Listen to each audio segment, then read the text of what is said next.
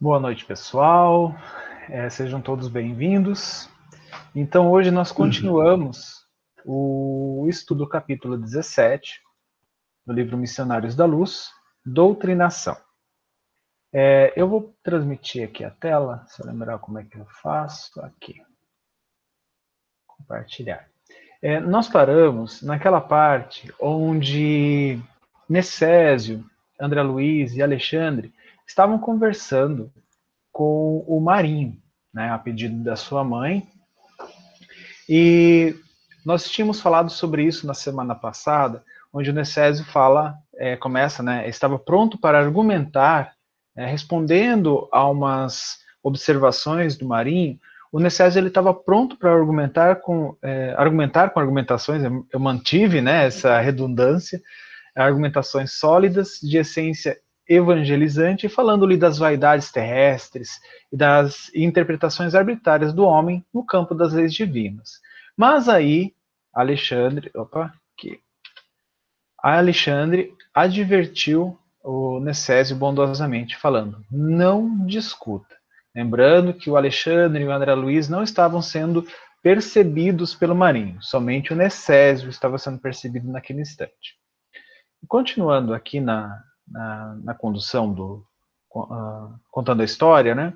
É, a caravana, então o, os, o, o Marinho concordou em, em seguir com, com a caravana, né? Com André Luiz, Alexandre e Necésio até o grupo espírita onde ele iria ser é, atendido, né? Onde ele iria ser ouvido, poderia conversar com um orientador.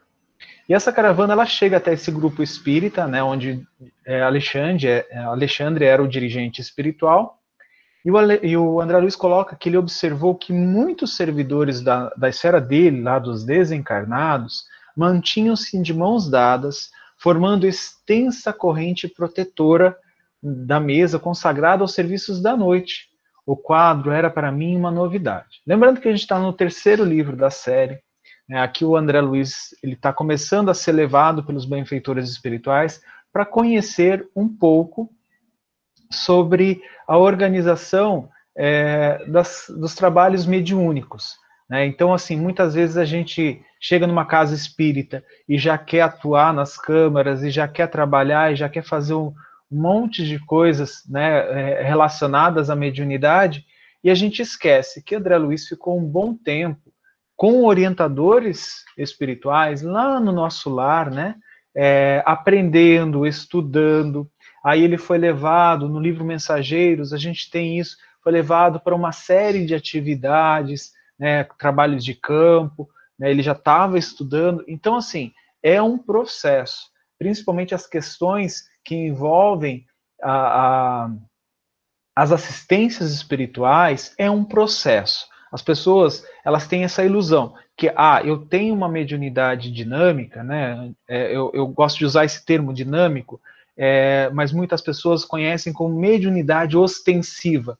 É aquela mediunidade que já existe e muitas vezes a pessoa percebe, vê, conversa com espíritos sem é, precisar de um, de um desenvolvimento ou de uma educação mediúnica, que são cursos proporcionados nas casas espíritas. Isso é muito legal, isso é ótimo né, para o trabalho, porém, né, para a vivência, né, porém, para a tarefa, para o trabalho mediúnico, ele exige um pouco mais, né, exige esse processo de aprendizado. Então, era um primeiro momento que o Alexandre, que o André Luiz estava é, se deparando com uma situação dessa. E aí, Alexandre, como ele percebeu, né, o Alexandre percebeu que o André Luiz estava com essas dúvidas, estava realmente fascinado com aquilo, é, o Alexandre vai explicar para ele. Né? Ele fala assim: ó, trata-se de uma cadeia magnética necessária à eficiência de nossa tarefa de doutrinação. Sem essa rede de forças positivas que opera, que opera a vigilância indispensável, não teríamos elementos para conter as entidades perversas e recalcitrantes. Então, é, principalmente para aqueles que começam, já, já estiveram em câmeras mediúnicas, né, câmaras de, de auxílio espiritual, os nossos dirigentes normalmente pedem para que a gente, a gente faz uma prece, uma preparação, para que a corrente se harmonize, a corrente dos, dos encarnados mesmos, porque nós também vamos colaborar com essa proteção, com essas energias que estão servindo é, de uma, uma, uma, uma, vamos dizer assim, um campo de proteção para o trabalho daquela noite. Então, tudo isso que a gente, que o, Alexandre, que o André Luiz observa aqui, é o que essa, esses amigos da espiritualidade estão fazendo. E, assim, eu, eu digo como voluntário nas câmaras de, de assistência espiritual, às vezes a gente vê isso e é tão bonito, é tão magnífico, porque a gente vê a, os, os, nossos amigos da espiritualidade nos auxiliando e formando realmente essa corrente ao nosso redor. Né? Muitas vezes, é, para quem tem é, essa mediunidade de evidência nas câmaras de, de assistência, consegue ver que o, o espaço onde a equipe espiritual está é um espaço mais amplo, diferente, e as coisas acontecem de uma maneira diferente, né? Então, é, essa, essa proteção ela é necessária para isso. Mais à frente, o, o, Alexandre vai explicar um pouco mais detalhado. E aí eu trouxe uma informação de um livro que eu gosto muito, do Hamed.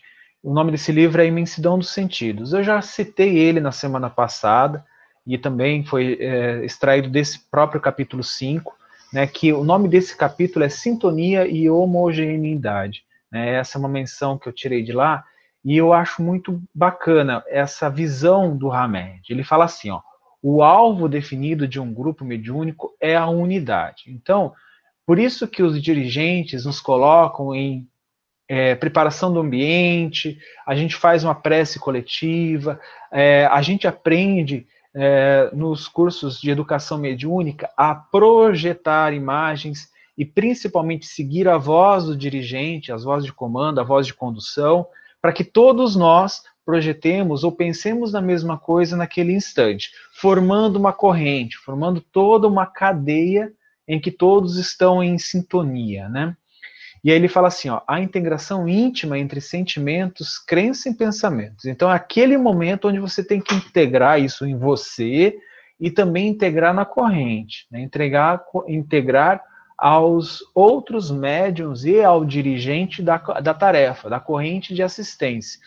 É um trabalho difícil, né? muitas vezes passa algumas semanas, meses ou até anos para que a corrente esteja coesa, né, todos, todos os integrantes estejam realmente integrados, eu vou chamar fluidicamente uns aos outros. Né? Então, é, é uma, uma, uma coisa que eu observo muito na nossa casa espírita, as correntes, elas praticamente é, sempre têm os mesmos médiums com dirigente, né? então sempre os mesmos participantes, justamente para tentar desenvolver é, essa afinidade fluídica entre a, a, os médiums ali. Não quer dizer que a gente possa mudar médium de corrente e o negócio não vai funcionar. Não é assim. Mas essa, essa otimização é o que a gente espera. E a, isso acontece através da, da prática, acontece através é, da vivência é, desse grupo mediúnico. E aí ele comenta, né? O isolamento e a falta de comunhão mental, né, que é o oposto disso que a gente está querendo, são o oposto do que a espiritualidade maior aspira a realizar. Então, aquele grupo mediúnico está querendo essa coesão, ela quer essa união, quer essa corrente. Quando a gente tenta é, simplesmente pensar em coisas nossas, em manifestações mentais nossas, é, pensamentos individuais, né, é, é, deixando de seguir aquilo que o dirigente está é, pontuando é, ou fazendo a prece naquele instante, isso é isolamento. Então a gente está se separando da corrente. Então isso já é, dificulta tanto o nosso trabalho como encarnados, quanto o trabalho deles, né? Que é realmente o que o Hamed está colocando aqui. E ele fala, ó, nem sempre temos a exata noção da sinfonia da vida, da qual participamos. Então, quando a gente está na corrente, a gente tem que entender que a gente está na corrente, a gente está ali participando dessa, dessa sinfonia. A melodia que essa corrente tem que gerar é uma melodia que possa ser agradável a todos os presentes e também o pessoal da, da espiritualidade. Ela é muito maior do que podemos imaginar e precisamos contribuir com o nosso acorde para que a melodia se complete. Né? Então, essa analogia que o, o Hamed usa é muito interessante, é como uma sinfonia. Se os acordes estiverem totalmente desordenados, né, é uma sinfonia que está acontecendo, mas ela é, é, ela gride os nossos ouvidos. As pessoas, elas, isso não é harmônico, e as pessoas percebem quando é isso, e, obviamente, há os espíritos né, que estão tra sendo trazidos para tratamento e assistência também percebem isso. Né? Então, muitas vezes eles falam isso para a gente. Né? No meio da corrente, eles falam assim: quem vocês pensam que são? E começam a falar de algumas características que estão presentes naquele momento. Né? Então, é, é, eles não estão falando daquilo à toa, é porque nós não estamos com a, a melodia de forma harmônica. Né? Então, é óbvio que aí o dirigente para, olha, vamos elevar o nosso padrão vibratório, ou entre uma, um atendimento e outro. Gente, eu acho que a gente caiu bastante o padrão né, nesse último atendimento. Vamos né, tentar harmonizar a nossa corrente, um por um. Aí a, a, o dirigente faz uma, uma prática para que a gente harmonize uns com os outros novamente. Né, eu, eu já tive a grata é, alegria de participar de algumas correntes que isso aconteceu, né, isso eu falo grata alegria por experiência, né, para agregar aquilo que, que constitui meu conhecimento. Então isso é muito interessante. É, realmente a gente estava precisando naquele instante, e às vezes a gente nem sabe direito o que está precisando, o que está precisando, e aí a dirigente percebe e, e faz isso, isso é muito bom, isso é muito legal, tá? Gente, eu falo bastante, tá? Então, se alguém quiser comentar alguma coisa, levanta a mão, abre o microfone e fala. Senão eu vou ficar falando muito aqui. Alguém abriu o microfone? Oi, Luzia, pode falar. É, Juliano, eu acredito, não sei, eu penso que essa observação de um espírito que está ah, para ser doutrinado, que é trazido, né, para receber essa caridade, essa observação que ele faz quanto a nós, enquanto trabalhadores, é, não se reporta somente ao nosso comportamento ali, de desvio de mentalização, de outros sentimentos, de outros pensamentos, mas eu acredito que muito mais ao nosso comportamento fora, a nossa vida, a nossa conduta, a nossa moral, né? Porque quando ele fala quem você pensa, quem vocês pensam que são, eu penso que ele está falando da nossa vida íntima mesmo. Exato, Luzia, exato. E a gente viu isso, né, é, nesse livro mesmo, que a preparação, né, que os espíritos é, que estão sendo atendidos, né, ou que serão atendidos naquela tarefa, muitas vezes se achegam a nós é, antes da tarefa, bem antes, né, no iniciar do dia. Então, eles veem o nosso comportamento diário, né, eles estão presentes ao nosso comportamento diário. Né? Não que, que o dia da tarefa é, seja o único momento que a gente deva fazer isso. Não, mas o, o dia da tarefa é um dia que a gente tem que realmente vigiar as nossas condutas, né, as nossas é, ações, mas também, é claro, é, vigiar todos os outros dias da semana para que isso se torne um hábito, né? Não, não fazer isso só uma vez, porque isso é, acaba constituindo somente uma, uma, uma, uma, hipocrisia, né? Vamos dizer assim. E continuando aqui, né? O amparo aos irmãos em ignorância. Então aqui eu coloquei esse, esse símbolozinho né, da proteção, né? Da, da, da do campo, da, da, dessa, dessa corrente, né? É porque muitas vezes eu tentei buscar uma, uma imagem que representasse melhor, e muitas vezes a minha percepção de, desse campo de proteção é, é isso, assim, é como se fosse um, um, um, um domo realmente protegendo aquela corrente, protegendo a, a, aquele grupo.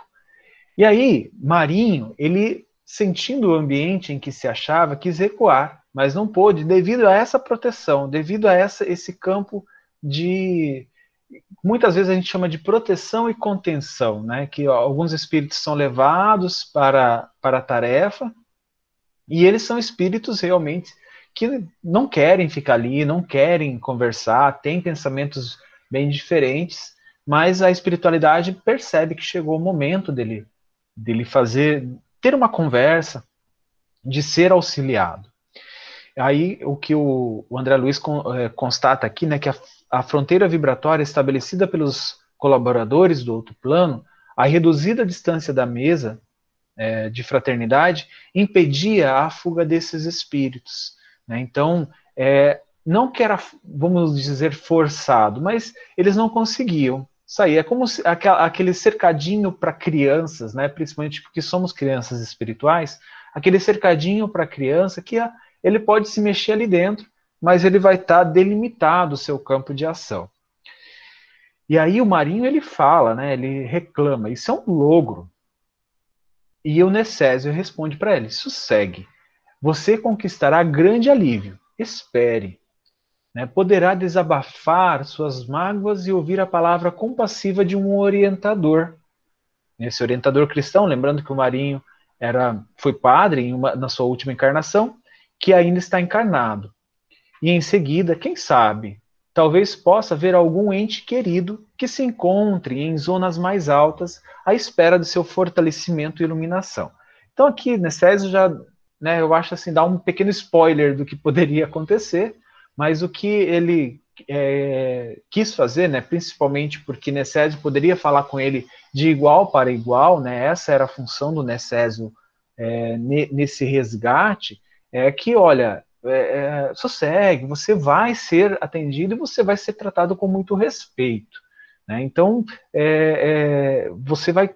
Muitas vezes ele, ele, o Marinho, né, com certeza, o Marinho não sabia o alívio que ele conseguiria é, conseguiria adquirir caso ele aceitasse isso. E muitas vezes nós percebemos isso nas câmaras de auxílio a gente percebe que muitos espíritos estão lá, têm a oportunidade de, de, de conversar, de falar, de, de ser compreendido e desper, é, assim, desperdiçam essa, essa, é, essa oportunidade. Não quero, não, não vou te ouvir, né? você não sabe o que eu estou passando, me tira daqui, me deixa embora. Né? É, então, assim, é muito difícil. A gente tem que contar com muita, muito amor, muita fraternidade, eu acho, assim, minha, minha visão como um, um, um voluntário de Câmara de, de Auxílio Espiritual é que nós devemos, nós temos que ter o compromisso com a fraternidade, com a benignidade, né? Então, assim, tratar bem os espíritos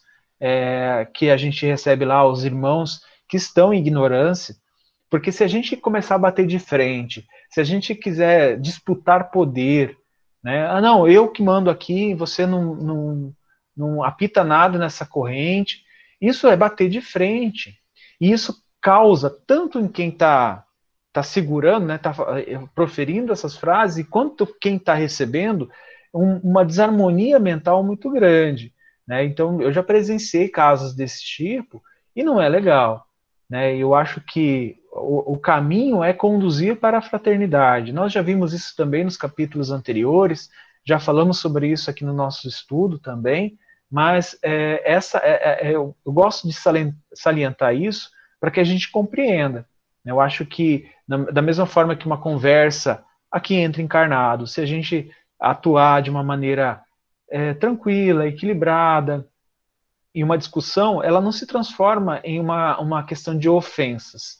Né? E, a, e a pessoa pode estar mais aberta a nos ouvir. Agora, se a gente transformar isso em, em um combate de egos, aí realmente ninguém vai ouvir ninguém, né? ninguém vai ver nada, e, a, e, provavelmente a gente perdeu uma oportunidade que, como a gente sabe, né, os, os, os amigos da espiritualidade sabem que isso é, é, é, é, é o tempo deles é muito precioso, nós perdemos uma oportunidade muito preciosa em ajudar alguém e às vezes a nós mesmos. Continuando na história, né, Marinho ele é levado a incorporar-se a médium Otávio. Otávio, nós já comentamos sobre isso, era aquela médium que recebeu aquele espírito no capítulo passado que já havia desencarnado, ele era um trabalhador voluntário daquela, daquela corrente, né, onde Otávia é, trabalhava, e teve mais algumas observações do outro capítulo lá, que é interessante, mas ele foi incorporado a, a essa médium. Eu só trouxe essa, essa figura aqui para a gente lembrar, né, aquele, aquele, é, aquela lembrança do nosso curso de educação mediúnica, lembrando que é, é, é, esse termo incorporação não quer dizer que o espírito toma posse do nosso corpo.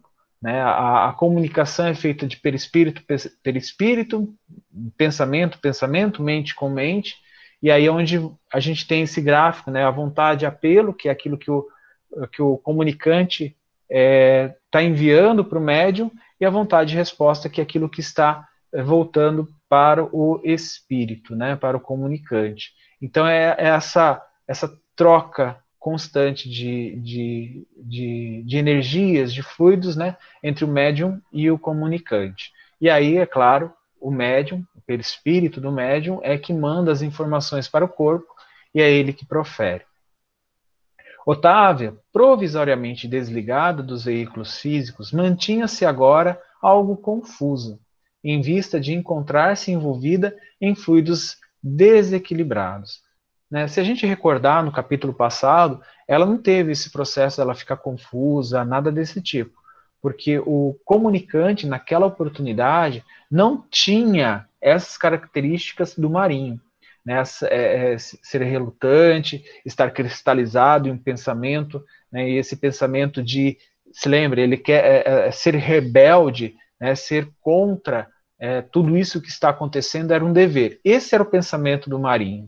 Né? Então, é, esses tipos de fluidos que ele coloca aqui como fluidos desequilibrados estavam é, deixando Otávia, como médium, confusa. Né? E, e, assim, por experiência em câmaras mediúnicas, né, a gente observa que isso é, é comum. Né? Quando um espírito com uma, um, um, um campo mental muito confuso, muito dilacerado, um campo mental muito denso, é, traz uma comunicação através do médium, muitas vezes ele precisa sim do auxílio da corrente, principalmente, eu vou me referir aqui às correntes presenciais, né? É, não sei se todos sabem, a nós na Casa Espírita Sena, nós temos algumas correntes que estão no novo modelo, estamos é, aprendendo ainda nesse novo modelo, que é o modelo online, mas principalmente no presencial, né, a gente precisava sim socorrer esse médium com passes, com doação de energia, com reequilibrando né, todos os chakras, os centros de força, isso era comum. Agora, na questão, eu vou falar da questão online, isso acontece muito mais é, com doação de energia mental, estabelecimento mental e a capacidade do médium também de, de, de usar aquilo que a gente chama de educação mediúnica para conseguir se restabelecer. E aí ele, o André Luiz fala que a, essa médium ela não mostra a mesma lucidez que lhe observávamos anteriormente, né? Isso lá no outro capítulo, na, na outra manifestação. Todavia, a assistência que recebia dos amigos do nosso plano era muito maior. Né? Eu acho que eu, os outros médiums aqui presentes na sala podem confirmar isso, né? É, quando a gente tem um trabalho de assistência que é, mentores vão manifestar, e eu, eu me refiro mais ao final do ano, onde a nossa Casa Espírita Sena, ela proporciona é, a palavra do plano espiritual, né, que é os voluntários da casa é, ficam de frente aos médiums, né, da, dos trabalhos das câmaras mediúnicas para conversar com um dos mentores da casa. Né? Então, são vários médiums recebendo vários é, trabalhadores da espiritualidade que têm essa possibilidade. Né? Então, é uma conversa individual. E quando acontece este tipo de tarefa, né, o que eu vejo na espiritualidade é que as coisas são. É, tem assistência, sim, para o médium, mas não é a mesmo tipo de assistência que a gente vê incorporando, né, ou trazendo a comunicação de um espírito muito desequilibrado, né, que comumente a gente chama de um obsessor, né, um, um, ou de uma obsessão muito profunda, né, é, nestes casos, a gente já percebe a atuação de vários é, dirigentes espirituais, vários benfeitores espirituais, para sustentar o médium, para equilibrá-lo, né, para que ele mantenha, é, vamos dizer assim, alinhado ao, ao, trabalho, alinhado à tarefa. Então aqui é o que estava acontecendo com Otávio. Né, essas, essas, essa proteção, essa, esse auxílio para médium era muito maior do que o, o que aconteceu no caso anterior, no, é, narrado no, no capítulo anterior também. E aí um instrutor de elevada é, condição hierárquica substituiu Alexandre, que Alexandre estava junto com Otávia nesse instante, mas aí veio esse outro instrutor que estava, né, que substituiu o Alexandre junto da médium, passando o, o meu orientador, né, que é o caso Alexandre, a inspirar diretamente o colaborador encarnado que dirigia a reunião, que é, que é o dirigente da Câmara, que vai conversar com o Marinho. Então ele fez toda a doutrinação, e aí a mãe, opa, é, a mãe do, do, do, Marinho se manifesta e começa a falar com ele, né, e começa a orientá-lo. E o André Luiz faz uma observação, né, enquanto isso ocorria, vários ajudantes de serviço recolhiam as forças mentais emitidas pelos irmãos presentes inclusive as que fluíam abundantemente do organismo mediúnico, o que, embora não fosse novidade, me surpreendeu pelas características diferentes, diferentes com que o trabalho era levado a efeito. Eu destaquei essa parte porque é uma coisa que a Cássia já tinha comentado em capítulos anteriores, né? nós já tínhamos falado sobre esses fluidos, mas é, vale reforçar. Né? O que, que acontece? Muitas vezes a gente tem esses fluidos que somente os encarnados emitem, né? Que são as que a gente costuma chamar de energias anímicas. Muitos espíritos, a gente vai ver mais pra, um pouco adiante, eles precisam dessas energias. Né? Eles precisam, ainda estão ligados, tão ligados à matéria que eles precisam desse tipo de fluidos. E também o que chamou atenção aqui ao, ao André Luiz é esses esses fluidos que abundante, abundantemente corriam, né, fluíam do organismo mediúnico.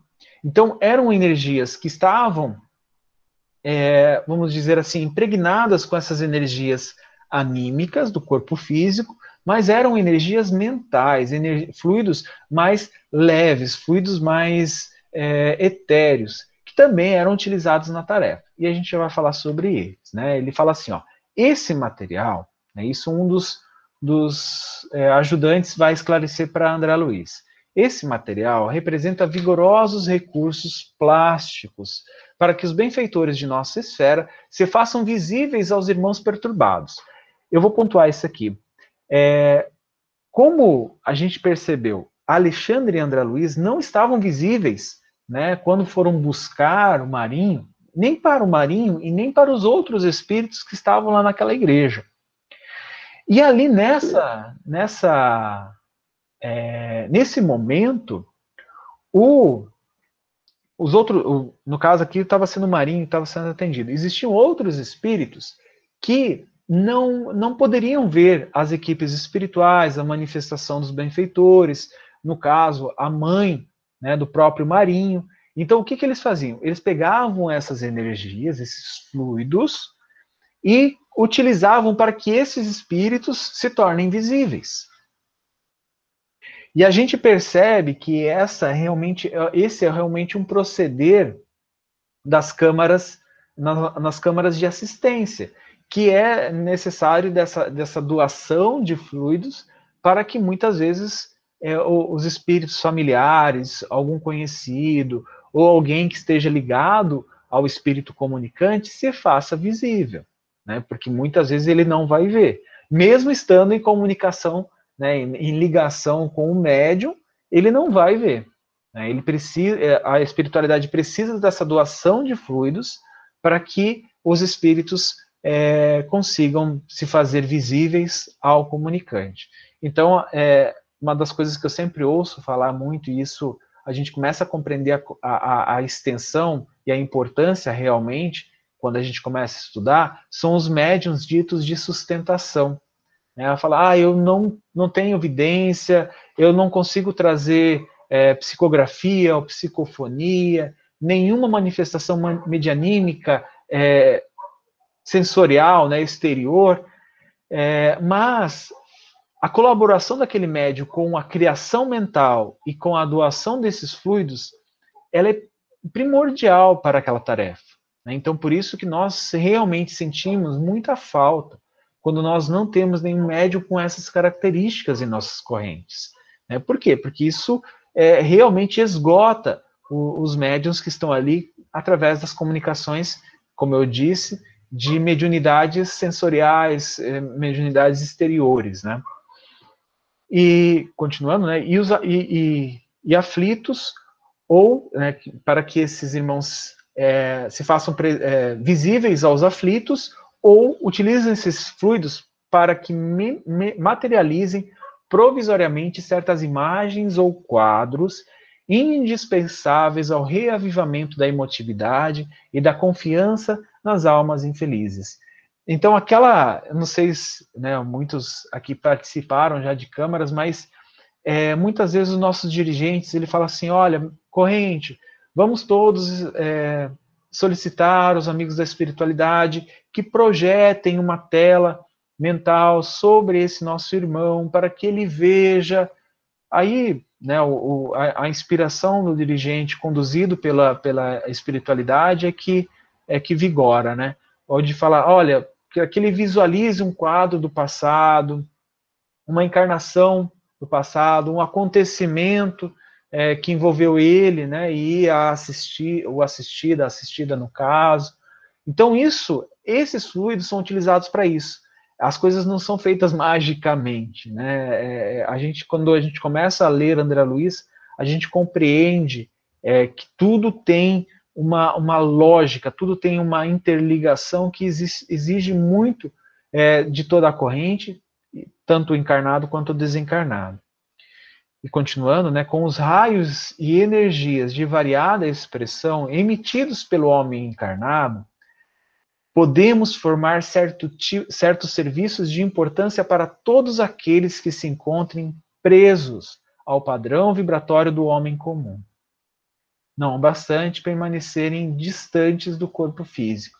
Então, aqui é o que eu estava comentando antes. Às vezes um espírito, mesmo já desencarnado, é tão ligado à matéria, é tão ligado a essas questões aqui da, do orbe, que ele realmente precisa dessas energias anímicas produzidas por encarnados para conseguir ser auxiliado.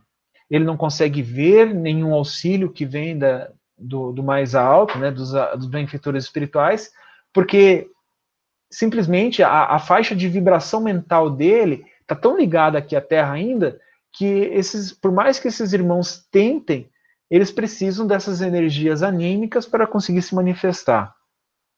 E também que para fazer isso dessa projeção de imagens ou também, né, para que essas energias anímicas sejam levadas até o, o comunicante para que ele tenha condições de falar. Quantas vezes nas nossas câmaras a gente já não viu, né, é, já não presenciou, no caso, espíritos que começam, que estão manifestando, mas não conseguem falar, não conseguem ver, não conseguem ouvir, né, é, é, tem espasmos e precisam dessas doações, dessa é, é desse trabalho magnético, tanto da espiritualidade quanto dos médiums encarnados, para conseguir iniciar um tratamento, para conseguir iniciar uma conversa, é, uma, um, início mesmo de, de, de, de auxílio para esse espírito. Muitas vezes ele nem conseguia fazer isso. Né? A espiritualidade precisava dessas energias físicas, anímicas mesmo, para iniciar o trabalho. Ah, vai, ser, vai, vai conseguir resolver o caso daquele é, comunicante naquela noite? Não, iniciou. Talvez passem quatro, cinco, seis meses para que a, a, gente consiga atender é, um dos nossos irmãos que está nesse tipo de situação.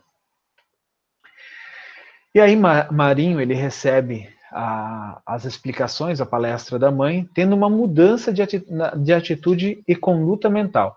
Percebam que eu deixei essa parte de mudança de atitude e conduta mental, porque é isso que importa. Muitas vezes, os espíritos, eles falam coisas, não, não, eu aceito, eu aceito, aceito, mas isso é da, assim, a gente percebe, eu vou, eu vou usar essa figura de linguagem, é da boca para fora. É só o exterior. Ele ainda não teve nenhuma mudança dentro dele.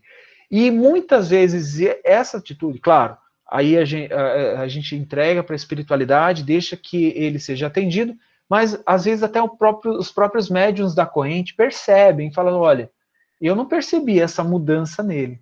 Se nós encarnados aqui, médiums de corrente, percebemos isso, imagina o pessoal da espiritualidade, né? Eles, é claro que eles tenham percebido isso. Então é importante dessa mudança de atitude e conduta mental.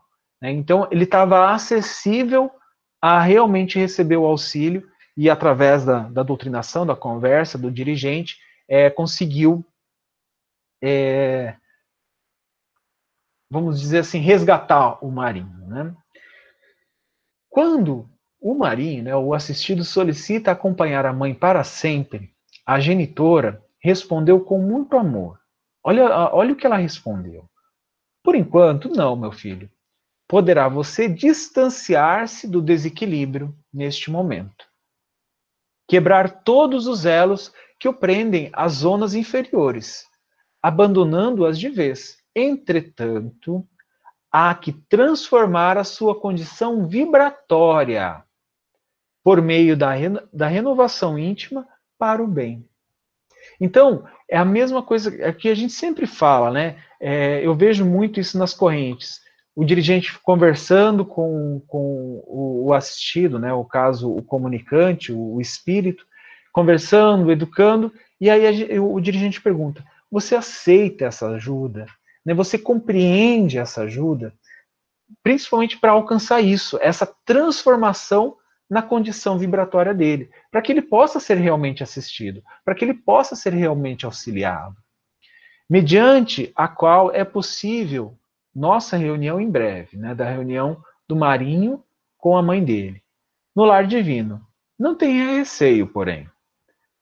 Providenciaremos todos os recursos necessários à sua vida nova, desde que você modifique sinceramente os propósitos espirituais. Eu achei isso tão legal, porque ela não promete que isso vai acontecer, né? E é de graça. Ah, a graça é de graça. Não, a graça não é de graça, né?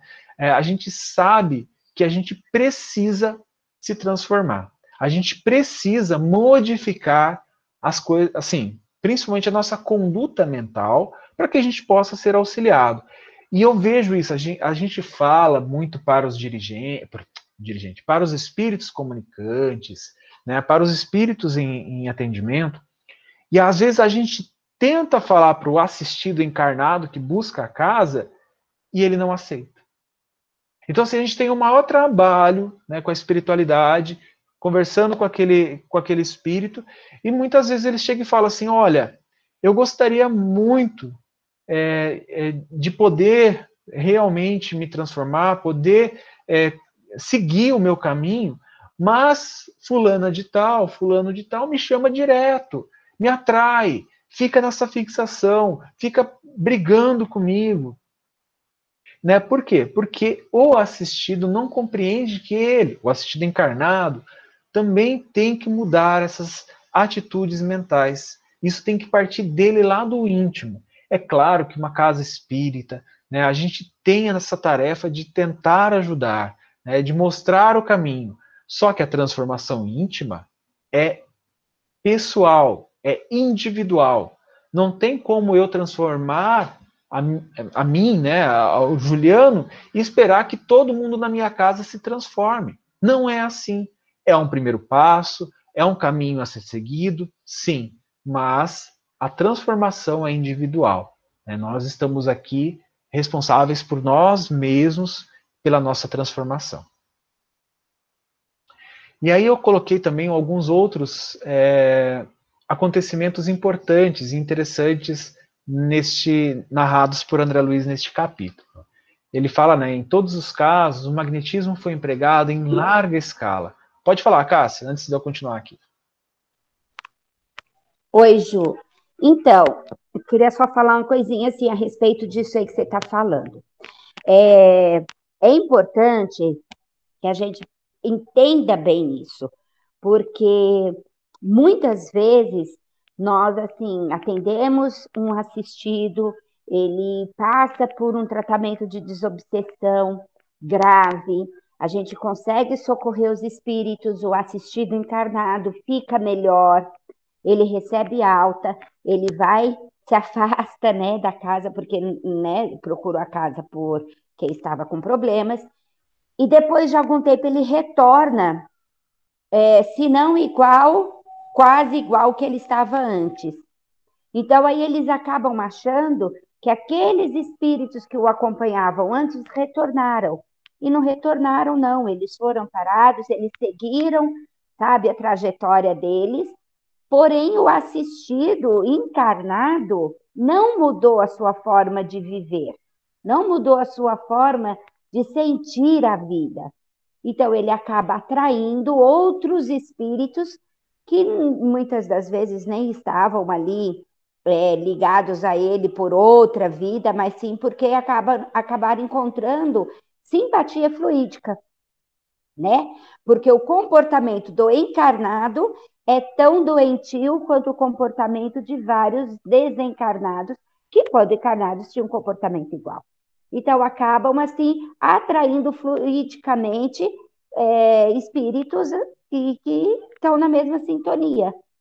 Então, a gente às vezes fica naquela situação de achar que ah, é um espírito obsessor, então ele é mau. Não, ele erra, como todos nós. Porém, ele pode se transformar. E às vezes a gente, né, acaba não se transformando tanto quanto eles. Era isso só. É o que é comum, né, Cássia? Principalmente aqueles mais teimosinhos, né? Que a gente sabe que a gente, a gente se depara. E continuando esses outros assuntos interessantes, né, que eu destaquei, que o André Luiz colocou nesse, nesse capítulo, que ele fala assim: todos os casos, o magnetismo foi empregado em larga escala. Aqueles fluidos, né, que o André observou, pelos nossos instrutores, salientando-se o de um pobre negociante que ainda ignorava a própria morte, demonstrando ele certa teimosia em face da verdade um dos orientadores espirituais da condição hierárquica de Alexandre, impondo-lhe a vontade, a sua vontade vigorosa, fê-lo ver à distância os despojos, né, o corpo em decomposição. O infeliz, examinando o quadro, gritava lamentosamente, rendendo-se por fim às evidências dos fatos. Eu coloquei isso aqui para destacar uma, uma coisa importante. Não quer dizer que este espírito né, na condição hierárquica de Alexandre, né, que a gente pode fazer a mesma coisa que ele em, em todos os casos nas nossas correntes. Né, é, eu já vi vários, presenciei, né, presenciei vários casos como estes nas correntes que os espíritos manifestavam e nem sabiam que estavam desencarnados. E o dirigente, ele percebendo isso e percebendo que se ele falasse qualquer coisa iria desequilibrar muito mais aquele espírito, não falou nada, tratou como se fosse um hospital, que ele estava num hospital e iria ser atendido, né, e conversar com profissionais, e encaminhou para a espiritualidade também. É, isso que este espírito fez na condição de Alexandre, é óbvio que ele já conhecia todo o, o, o caso desse, desse espírito. Ele sabia que ele estava insistindo em alguma coisa, provavelmente ele estava com essa, essa, essa, mentalidade cristalizada e que ele tinha condições de receber né, tanto o auxílio quanto a informação né, que, que ele estava desencarnado. Né, que, olha, já que você está relutando, olha só, perceba a sua situação, você já não está mais no mundo dos vivos, você está no plano espiritual. E aí, eu acho importante isso, né, que por fim esse espírito se rendeu à evidência dos fatos. Então a gente percebe que ele está, este espírito estava preparado para isso. Não quer dizer aos dirigentes presentes nesse estudo que a gente deva fazer isso à riveria. Apareceu um espírito, ah, eu não sei, de nada, eu acho que ainda estou encarnado. Olha, meu filho, você está desencarnado, você perdeu o seu corpo físico, né? Seu corpo físico voltou para é, a, a, matéria, o, o, no plano orgânico, e você está aqui no plano imortal, porque você é um espírito eterno. Aí buga a cabeça do espírito e a gente entra em desespero, né? O, espírito entra em desespero. Não é recomendável. É claro que os dirigentes sabem disso, vão seguir as orientações e a intuição que acontece no momento da, das tarefas, mas é sempre bom salientar que isso veio de um espírito da condição de Alexandre. Então era claro que ele sabia exatamente o que estava fazendo. E aí eu destaquei esses fluidos, né, essas forças mentais geradas, que foi mencionado no, no slide anterior. Ele fala assim, ó, em todos os serviços, o material plástico recolhido das emanações dos colaboradores é, encarnado satisfez eficientemente. Então, conseguiu satisfazer toda a tarefa, todo, todos os pontos específicos daquele auxílio. Não era mobilizado apenas pelos amigos mais, de mais nobre condição que necessitavam fazer-se visível aos comunicantes. Era empregado também na fabricação momentânea de quadros transitórios, aquilo que a gente comentou, e ideias formas ou formas pensamento, né, que Hamed gosta de usar essa expressão, formas pensamentos, o André usa ideias formas, que agiam bene, beneficamente sobre o ânimo dos infelizes, em luta consigo mesmos.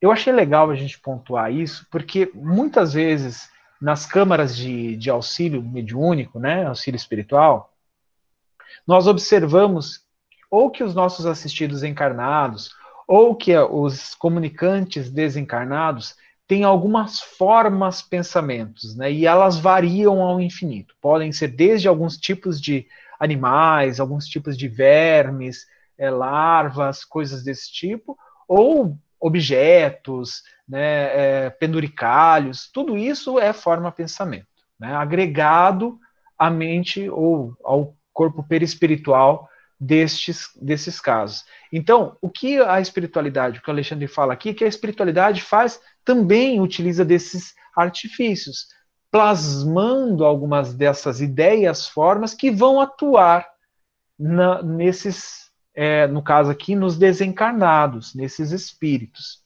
E é bem interessante, né? Eu, eu associei isso, eu só não trouxe aqui uma pena, mas eu associei isso há uma informação que está também no livro Imensidão dos Sentidos do Hamed, que ele fala que as formas pensamento, elas não são passivas, elas não estão lá só recebendo, né, só ali.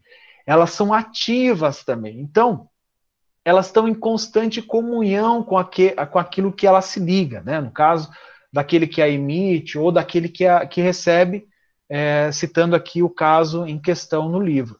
Então, essas, essas ideias, formas, também atuavam junto àqueles espíritos, de diversas formas. Aqui ele não especifica de que forma que elas atuavam. Né? Eu imagino assim, tranquilizando o campo mental, tranquilizando dores perispirituais, né? É, reconstituindo perispírito, reconstituindo é, roupas ou condições né? Condições que eu falo assim, uma, um traje que vai trazer mais tranquilidade para ele, né? Então ele vai se sentir mais seguro num determinado trajar, de um de, com, usando um determinado dispositivo.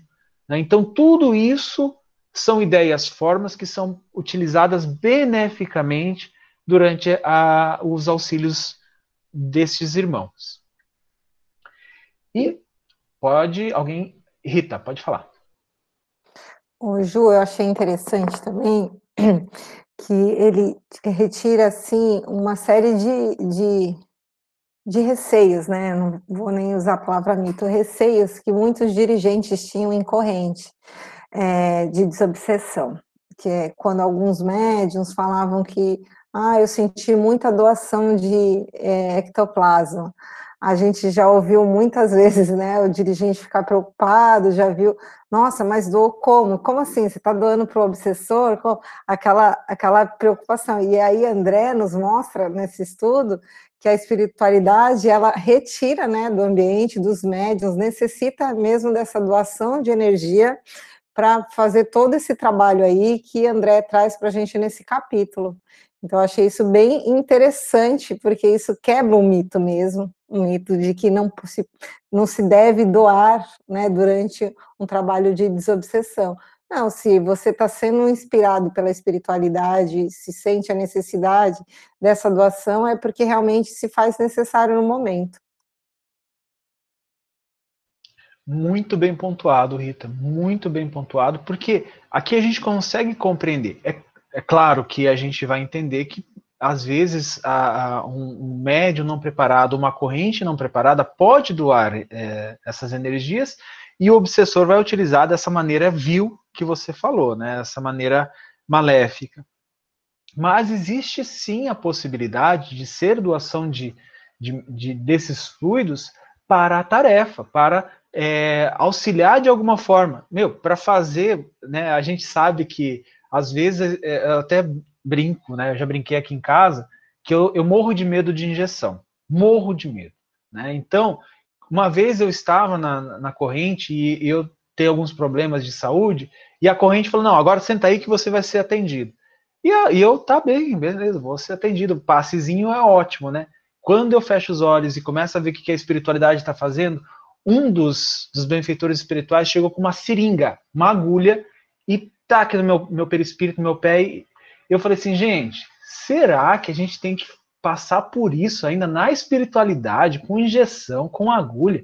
Acontece. Né? Eles utilizam de alguns elementos que a gente vai compreender, que a gente vai, é, é, vamos dizer assim, é claro que eu entendo a, a, capacidade de que uma agulha no meu corpo tenha a trazer algo benéfico para mim, mesmo eu tendo medo. Então eles utilizaram isso, falando: olha, fica tranquilo, a gente está usando um remedinho aqui na agulha que você não gosta, mas vai ser necessário. Então, essa, essas criações, elas podem colaborar muito. Pode falar, Cássia. Então, é, essa doação de ectoplasma, que muitas vezes acontece na, nas correntes de P3E, de desobsessão, elas também são, esse é, esses fluidos são utilizados para reconstruções perispirituais nesses espíritos que estão sendo atendidos, né? Eles precisam desses fluidos magnéticos para poder é, realizar essas reconstruções perispirituais. Então, é muito comum. O que a gente, assim, mas a Rita tem razão, existe um mito aí, existe um, um, um mito a ser quebrado, mas que é muito comum a gente ver, é. E para finalizar aqui, né, é, André Luiz conclui o capítulo pontuando que os trabalhos havidos para cada caso particular constituíam lições diferentes para minha alma. E aturdido pela dilatação da luz que se fazia cada vez mais intensa e viva no meu círculo mental, reconheci que os gênios celestes poderiam trazer mais o mais belo e eficiente socorro aos espíritos da sombra, que, movidos de piedade e amor, conseguiriam instalar abundantes celeiros de bênção junto dos sofredores, mas que, de conformidade com a eterna lei, os necessitados só poderiam receber os divinos benefícios se estivessem dispostos a aderir por si mesmos aos trabalhos do bem.